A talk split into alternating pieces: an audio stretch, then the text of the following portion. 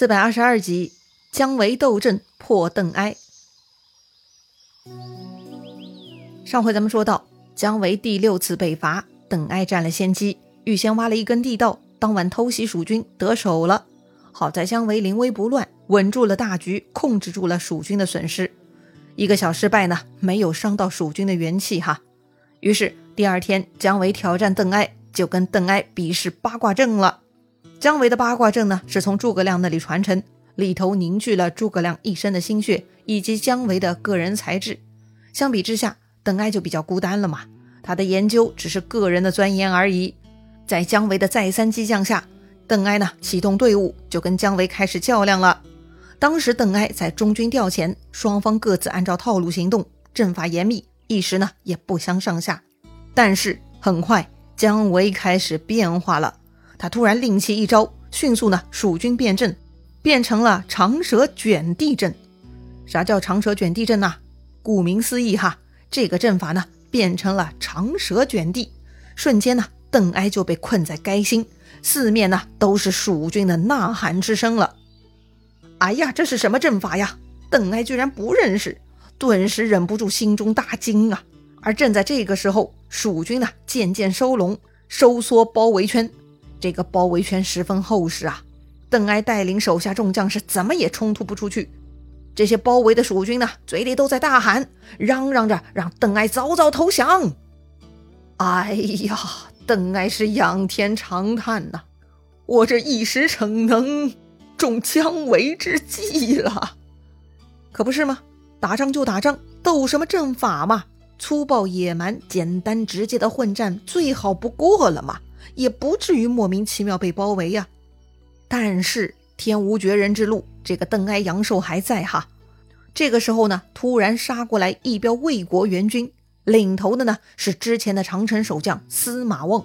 司马望杀到呢，居然就扣开了蜀军的阵法。于是邓艾趁势杀出重围，逃出升天了。不过很不幸哈，待邓艾他们彻底摆脱蜀军，回到自家营寨之时，发现。魏军九寨全部被蜀军给夺走霸占了，哎呀，这回失策了。邓艾无奈呀，只好带着败兵退到渭水之南下寨了。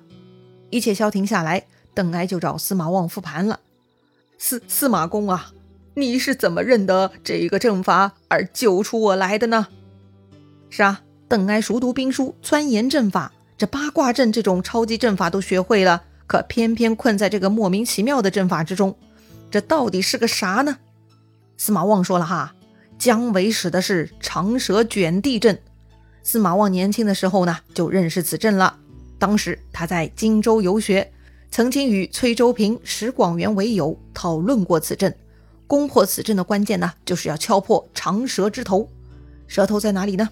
哎，就得靠眼睛辨别。这回司马望冲过来的时候，发现蛇头在西北方。于是呢，司马望直冲西北方，这才破阵救人的呀。哦，原来如此。还记得崔州平、石广元吗？他们就是孔明四友里头的人物啊。所以啦，长蛇阵能搞定其他人，可是对这些人而言，那就不是秘密喽。要说司马望啊，也真的是聪明人哈。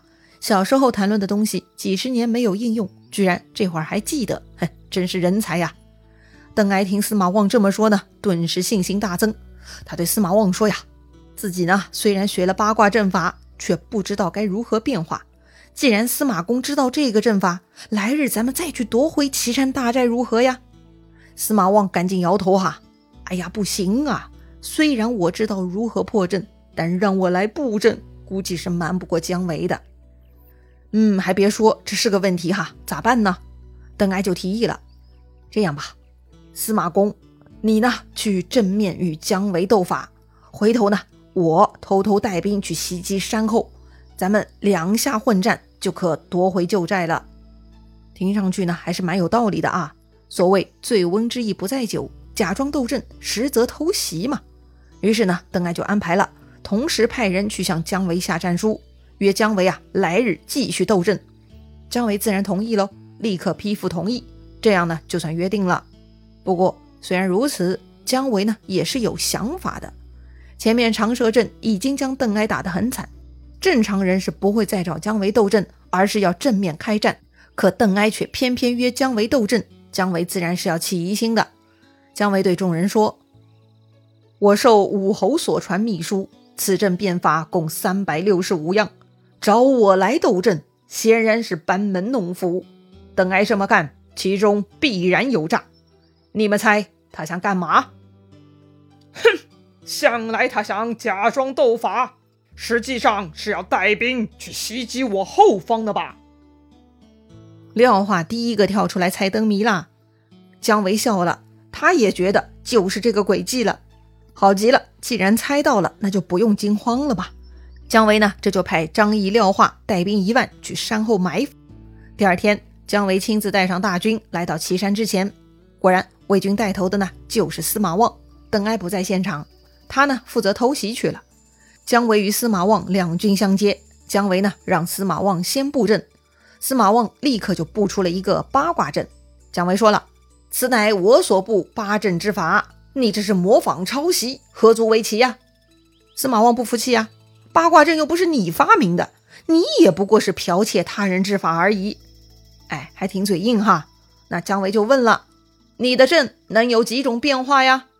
司马望很自信：“我既然能布阵，自然会变阵，阵有九九八十一变。”好，那你变来试试。姜维大手一挥，表示自己不太相信。哎，那司马望就得证明给他看了喽。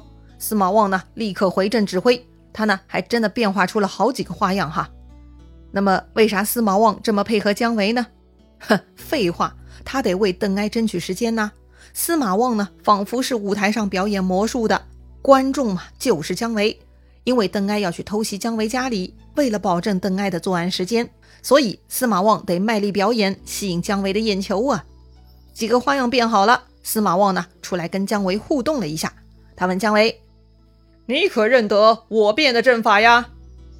姜维笑了：“我的阵法按周天三百六十五变，你只是井底之蛙，怎知玄妙啊？”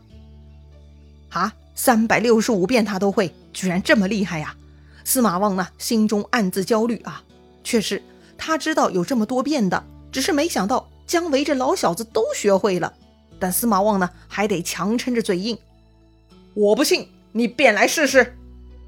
这个时候呢，姜维就要戳要害了。他说呀：“没问题，不过你得把邓艾交出来，我要变给他看。”司马望听姜维点了邓艾的名，心中有些慌哈，但是嘴上继续强辩。他说：“邓将军自有良谋。”不好阵法，姜维大笑，哈哈哈哈！有何良谋？不过是你撞我在此布阵，他却带兵偷袭我山后吧？哈！被看穿了，司马望大惊啊！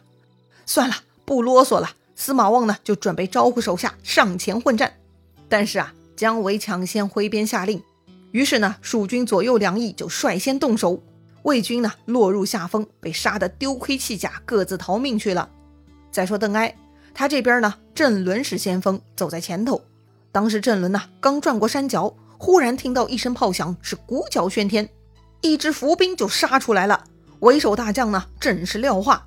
郑伦还没来得及跟廖化对话呢，两人两马相交，廖化一刀就将郑伦斩落于马下了。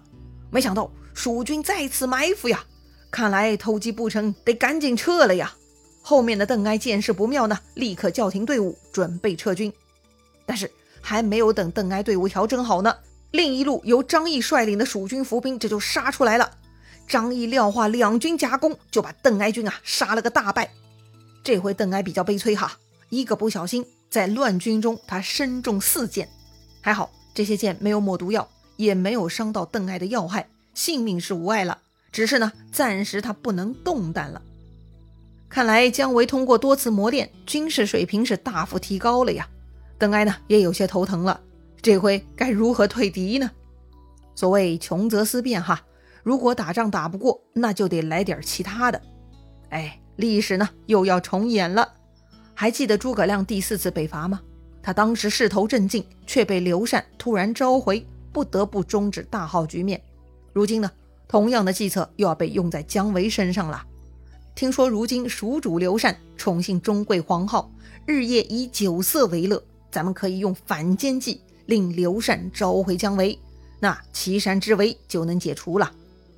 好主意啊，兵不厌诈。邓艾很高兴，立刻呢在队伍中寻找可以跟刘禅宠成皇后说得上话的人。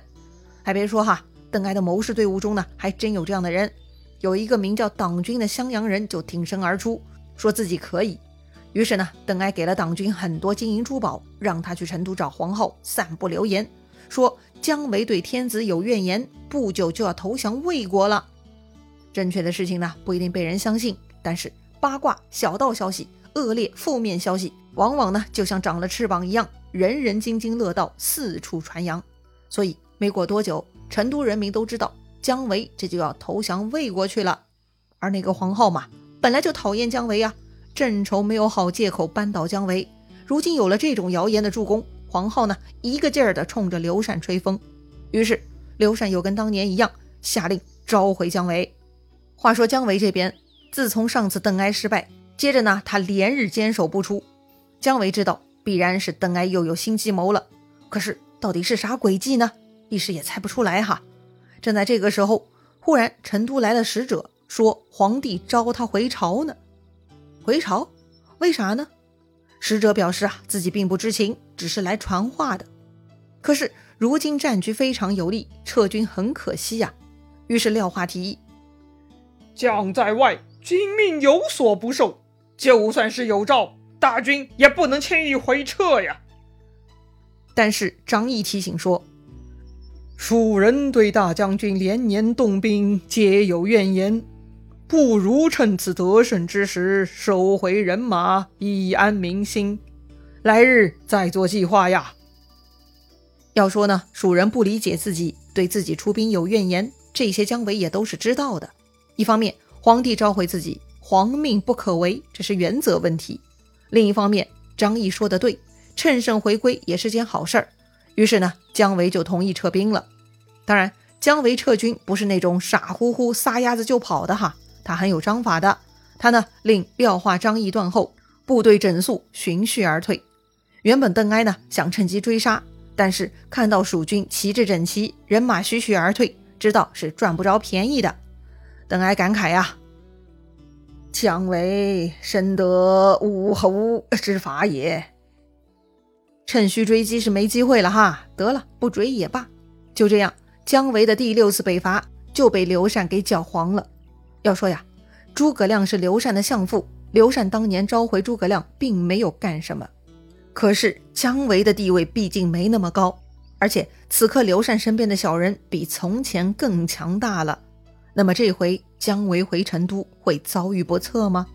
如果蜀国再没有了姜维，那么这个国家该何去何从呢？精彩故事啊，下一回咱们接着聊。